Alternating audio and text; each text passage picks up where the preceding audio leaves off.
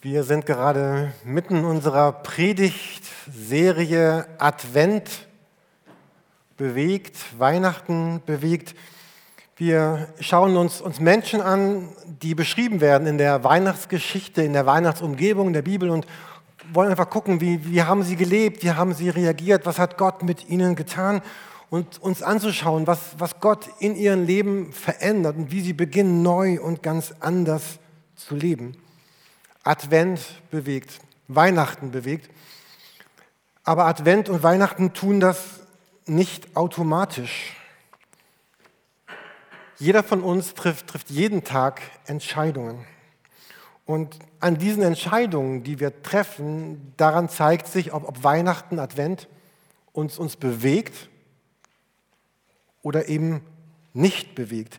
Und wir haben das gesehen in den, in den, Personen, die wir uns bisher angesehen haben. Da waren diese, diese Sterndeuter, diese Weisen, diese Magier aus den fernen, weiten Ländern, die brechen ja buchstäblich auf, machen sich auf den Weg, packen ihre Sachen und gehen auf eine Reise. Und wir können uns vorstellen, dass diese Reise damals tatsächlich nicht sehr komfortabel gewesen ist. Aber sie hatten dieses Ziel vor Augen, da ist dieses ja, sie wussten ja nicht, dass es Jesus ist, aber sie hatten dieses Ziel, Jesus, ohne zu wissen, dass es ihr Ziel war, und gehen dorthin. Da war Maria, wir haben die Predigt über sie gehört, eine, eine Frau, die sich für die Weihnachten bedeutet hat, dass sie bis, bis an die Grenzen ihrer, ihrer innerlichen Kraft ja auch belastet wurde. Wir haben eben im Schriftwort gehört, eines Tages wird sogar ein Schwert durch ihr Herz dringen. Und sie sagt aber einmal diesen Satz, und ich finde den zutiefst berührend, ich bin die Dienerin des Herrn, was du gesagt hast, soll mir geschehen. Oder letzte Woche, es ging um Josef, und wir haben gesehen, was es, was es für ihn bedeutet hat, diese trubelige, wilde Zeit einfach zu leben, zu überleben und zu, für welch große Entscheidungen Gott auch ihn gestellt hat. Und was immer bei diesen Personen geschehen ist, es war immer etwas, etwas Ähnliches. In ihnen war ein, ein Gedanke, ein, ein Eindruck, der, den Gott ihnen geschenkt hat. So ein, ein Denken, ein, etwas, was sie gefühlt haben, was sie gedacht haben, was sie gewollt haben. Und dann mussten sie irgendwann zu diesem Punkt kommen, die Sterndeuter Maria und Josef, zu diesem Punkt kommen, wo sie sagen mussten, ja, ich, ich will das wirklich ich, ich stimme dem zu, auch wenn ich davon überzeugt bin, dass es schwer sein wird für mein Leben. Und dann wurde es wirklich, indem sie es getan haben, indem sie es umgesetzt haben. Also Christsein bedeutet immer für die Menschen damals, aber auch für uns heute, dass Gott spricht mich an. Ich spüre, dass ich herausgefordert bin von ihm. Und dann, dass Menschen sagen, ja, ich, ich, ich lasse das zu, ich, ich, ich lebe damit, ich tue es. Und all diese Menschen wurden nicht enttäuscht, sondern erlebten ein faszinierendes Leben. Also was in dieser Weihnachtsgeschichte deutlich wird, dass sich das zwei Dinge zusammenkommen. Auf der einen Seite ist Gott, der den Menschen etwas schenkt, Maria, Josef, den Sterndeutern, und gleichzeitig sind diese Menschen da, die sagen, ich, ich verbinde das, was Gott mir gegeben hat, mit meinem ganzen Einsatz. Geschenk und ganzer Einsatz schließen sich nicht aus. Oder um es theologisch zu sagen, für die von uns, die gerne eine theologischere Version davon haben möchten, Gnade und Werk zusammen lassen das Evangelium in mir wirklich werden. Ich will das mal, letzte Woche gab es einen super guten Augenblick bei Lütte Leute. Es gab nämlich, also wir, wir hatten noch Finanzmittel vom, vom Jugendamt übrig, die uns zugeteilt wurden und wir müssen die mal ausgeben bis zum Ende des Jahres. Das ist so der Nachteil von diesen Budgets, man muss das Geld ausgeben. Und wir haben beschlossen, für einen Teil dieses Geldes kaufen wir diese Lego City Feuerwache. So, das, äh, das Problem war, dass diese Feuerwache stand zwei Wochen bei mir zu Hause und ich, ich hatte diesen, dieser kleine Jürgen kam wieder raus. Ich hatte jeden Tag diesen Impuls, ich, ich möchte diese, diese Feuerwache zusammenbauen. Und ich, es war richtig froh, als ich, ich habe sie dann schnell noch in die Gemeinde gebracht, um diesen Versuchungen zu widerstehen. Aber was dann so toll war am, am Mittwoch bei diesem Spieltreff Lute Leute, also aus Sicht der Kinder, haben sie ja diese Packung geschenkt bekommen. ist immer noch was drin, weil sie nicht ganz fertig geworden sind. Und dann zu sehen, dass dann da so drei oder vier Jungs, waren es vier, fünf? Also auch nur Jungs, ne? Irgendwie.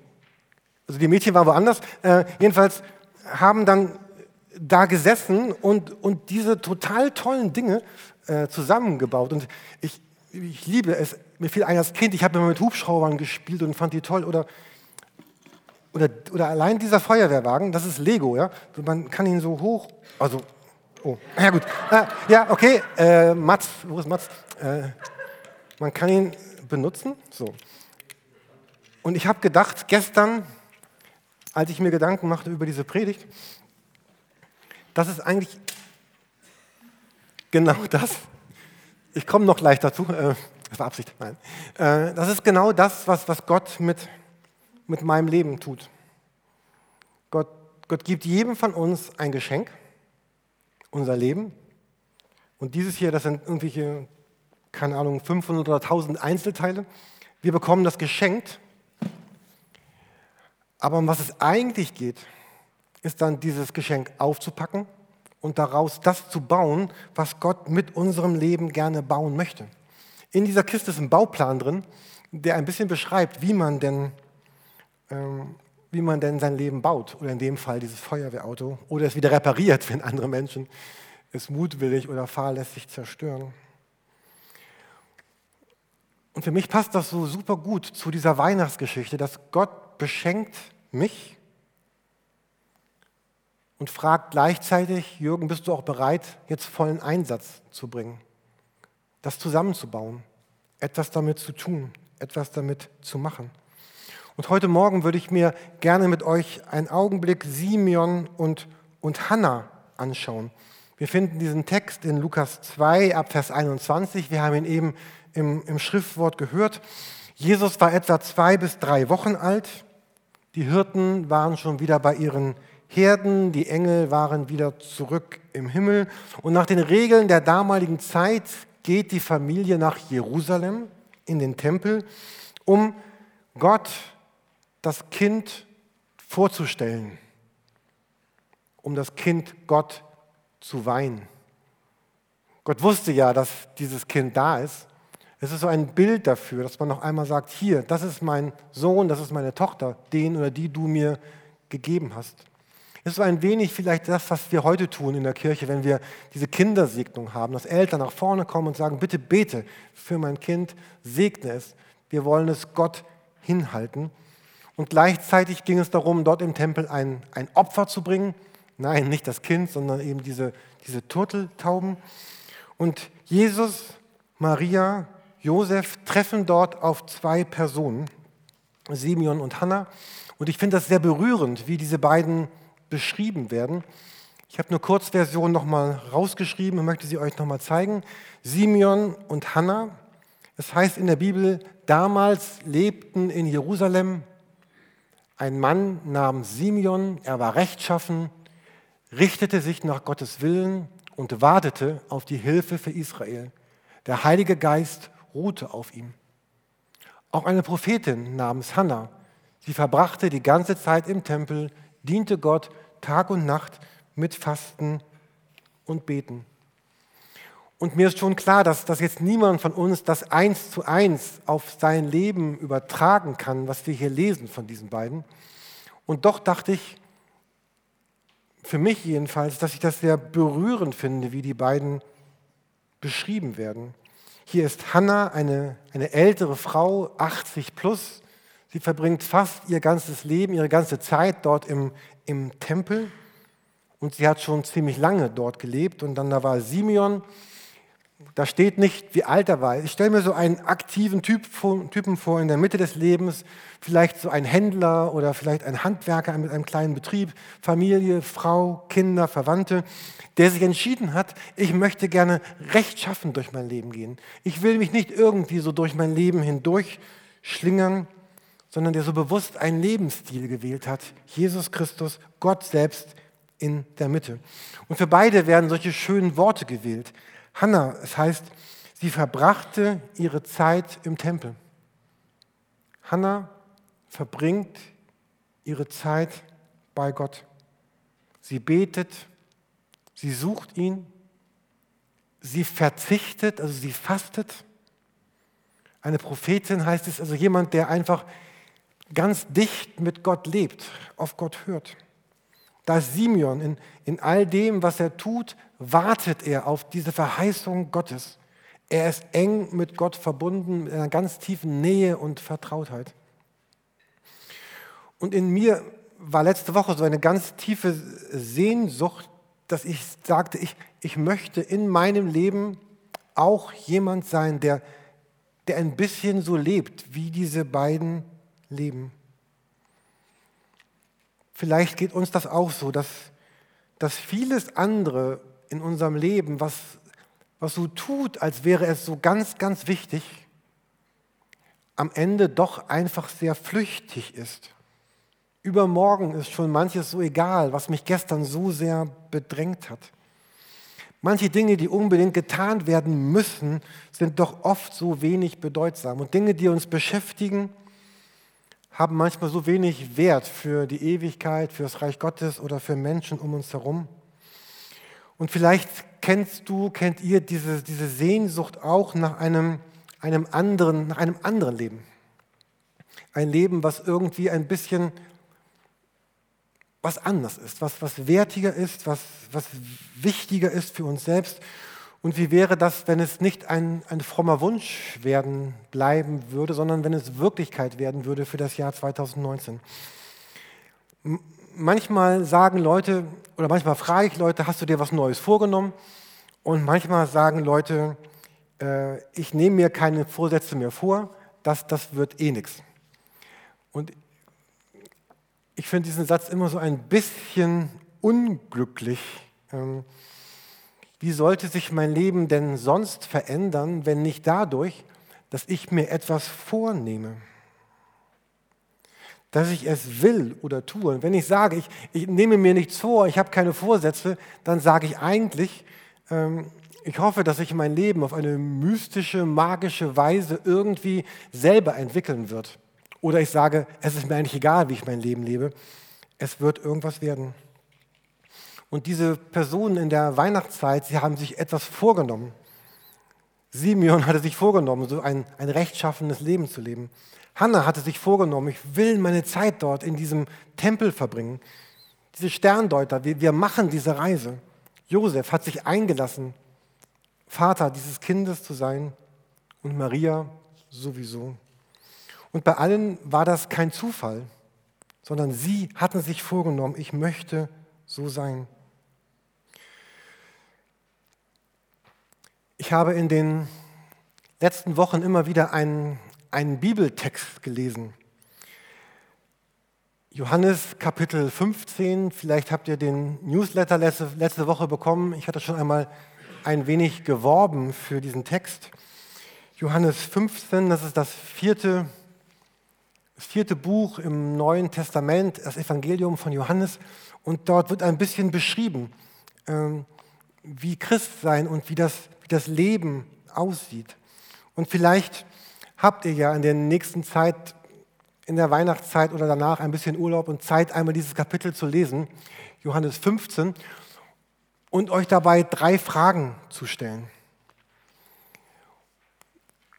Diese Fragen sind eigentlich immer gut, wenn ich mich frage, ich, ich möchte gerne Bibel lesen, möchte verstehen, was Gott sagt. Zum einen mich zu fragen, was, was steht da eigentlich? Was ist da beschrieben in diesem Bibeltext? Was sagt Gott mir und wozu fordert mich Gott heraus? Und vielleicht sitzen gerade einige hier und sagen, ja, nun diese drei Fragen, die klingen ja so ein bisschen easy und so ein bisschen einfach. Und ich glaube aber, dass ich bin überzeugt, dass, dass diese drei Fragen die Kraft haben, unser Leben grundsätzlich zu verändern. Vielleicht viel mehr als vieles andere, was wir tun oder erleben im Leben. Wenn wir Bibel aufschlagen, reinschauen, ein paar Verse lesen und fragen, was steht da? Was hat das mit meinem Leben zu tun? Und Gott, was willst du, was ich jetzt tue? Und in diesem Kapitel 15 habe ich einen Vers ganz besonders gerne gelesen, Johannes 15, Vers, Vers 9.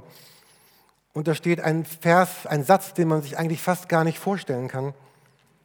Dort sagt Jesus nämlich, wie der Vater mich geliebt hat, so habe ich euch auch geliebt. Bleibt in meiner Liebe. Wie der Vater mich geliebt hat, habe auch ich euch geliebt. Bleibt in meiner Liebe. Und bei diesem Gedanken des, des Bleibens, bei Gott bleiben, fielen mir eben Hannah und Simeon ein, die beiden, die wir heute Morgen uns gemeinsam angesehen haben. Es beginnt damit, dass Jesus sagt, wie der Vater mich liebt, so habe ich euch geliebt. Wir hatten vor kurzem unsere Predigtreihe über das Vaterunser. Und in der Mitte von dem allen steht, dass Gott sagt, ich, ich wünsche mir so, dass, dass du Mensch verstehst, dass ich dein Vater sein will. Und nicht vielleicht ein, ein Vater, der, der es irgendwie nicht hinbekommen hat oder der ein schlechter Vater war, sondern dieses Idealbild eines guten Vaters. Gott, Vater, der mich adoptiert, der mich will, der mich meint, der mit mir leben möchte. Und der sagt, ich, ich will, dass du mein Kind bist. Ich will, dass du zu mir gehörst. Und jetzt sagt dieser Text hier, wie der Vater mich geliebt hat, sagt Jesus, habe ich auch euch geliebt. Und vielleicht bekommen wir ja Weihnachten eine Ahnung davon, wie sehr Gott der Vater Jesus geliebt hat, was es bedeutet haben muss, diese Beziehung, diese Liebe zwischen Vater und Sohn. Und jetzt sagt, sagt Jesus mit dieser gleichen Liebe, mit der Gott mich liebt, liebe ich euch. Und er sagt, bleibt, bleibt in, in meiner Liebe. Dieses Wort bleiben kommt etwa zehn oder elf Mal vor in diesem ganzen Johannes 15 Abschnitt. Immer wieder geht es darum, dass, dass Jesus beschreiben will, dass Christsein bedeutet zu bleiben, bei ihm zu bleiben, bei ihm zu sein, in seiner Liebe zu bleiben. Und wenn man über dieses, diesen Begriff des Bleibens nachdenkt, dann ist Bleiben etwas sehr, etwas sehr Aktives. Ähm, um zu bleiben, muss ich mich bewegen. Also mir fielen so ganz viele Bilder ein. Zum Beispiel, wenn man so einen Drachen fliegen lassen will, so einen Lenkdrachen, und man will, dass der an einer Stelle im, im Himmel stehen bleibt, wie viel Energie und Kraft wird man aufwenden müssen, damit er eben dort bleibt und nicht vom Wind irgendwo hingeschoben wird? Oder Uwe, alter Seemann, äh, ich habe an Schiffe gedacht, ne? also Navigation und all diese Sachen, die ihr tut. Wenn ein Schiff an einer bestimmten Stelle im Ozean bleiben will, trotz Wellen, trotz Wind, trotz Strömung, trotz, trotz Haifischen und all dem, was so Schiffe angreift, wie viel Seitenruder, Nebenruder, Höhenruder, ich weiß gar nicht. Uwe, ich wollte dich eigentlich vorher noch fragen, was, ich habe das da vergessen, äh, was man alles braucht, damit so ein Schiff da bleibt, wo es ist. Ähm, man kann Anker werfen, aber selbst der hilft nicht. Wenn der Wind nämlich dreht oder die Strömung, dann dreht das Schiff sich ja auch um. Also zu bleiben ist gar nicht so einfach oder so ein Blumenbeet im Garten. Wenn ich sage, das soll jetzt so bleiben, wie es ist, ihr wisst selber, dann kommt Rasen, dann kommt Unkraut, dann muss ich es gießen, dann muss ich Dinge tun. Oder noch ein bisschen ernster, äh, Beziehungen, Freundschaften, in denen wir leben, vielleicht zu einem Lebenspartner oder zu einem Freund oder einer Freundin. Um in dieser Beziehung zu bleiben, ist, ist ganz viel nötig an, an Sprechen, an Reden, an Umgang mit Störungen. Sag mal, wie hast du das gemeint? Warum denn so? Und wie war das denn? Und ach nee. Und ähm, um zu bleiben, müssen wir ganz viel üben, trainieren, irgendwie daran sein, es entwickeln. Und diese Einladung von Advent, diese Einladung von, von Hannah und von Simeon ist, ist zu bleiben. In der letzten Woche hat Michi in der Predigt gesagt, zu lieben bedeutet eine, eine Verbindung einzugehen, eine Verbindung zu Jesus. Wie gehen wir diese Verbindung ein zu Jesus? Ein paar Sätze nach diesem Satz, den Jesus gesagt hat, sagt er zum Beispiel, und das ist ein Satz, der zunächst ziemlich hart klingt für uns, er sagt, wenn ihr meine Gebote haltet, so werdet ihr in meiner Liebe bleiben, wie ich die Gebote meines Vaters gehalten habe und in seiner Liebe bleibe.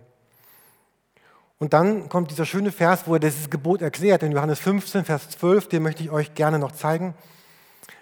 Er sagt dann nämlich unten rechts, dies ist mein Gebot, dass ihr einander liebt, wie ich euch geliebt habe.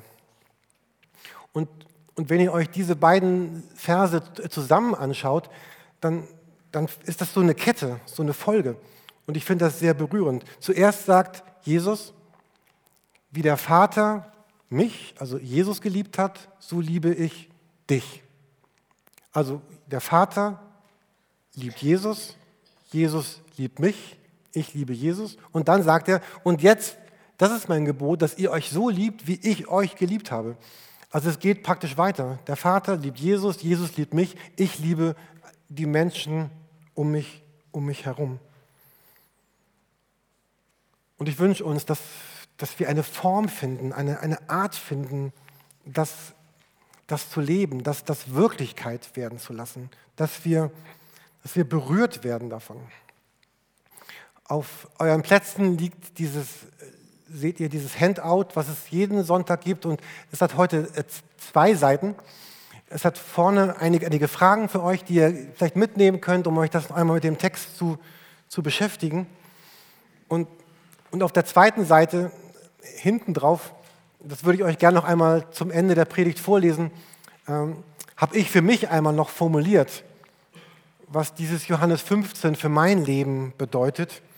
Und vielleicht sagst du, oh, das, das könnte auch Wirklichkeit in, in meinem Leben sein. Ich lese einfach mal vor, was ihr auch, auch auf der zweiten Seite auf diesem Handout findet meine Version von Johannes 15, 1 bis 17. Wie der Vater Jesus liebt, so liebt Jesus mich. Indem ich bei Jesus bin und bleibe, verändert sich mein Leben, es bringt Frucht. Dadurch wird Gott groß gemacht. Das ist Sinn und Bestimmung jedes Menschen. Dazu bin ich erwählt. In Jesus zu bleiben bedeutet, in seiner Liebe zu bleiben und seine Gebote zu halten.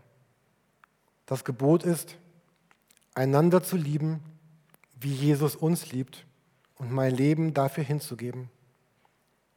So erfahre ich völlige Freude und Sinn und erlebe, dass ich ein geliebter Freund Gottes bin.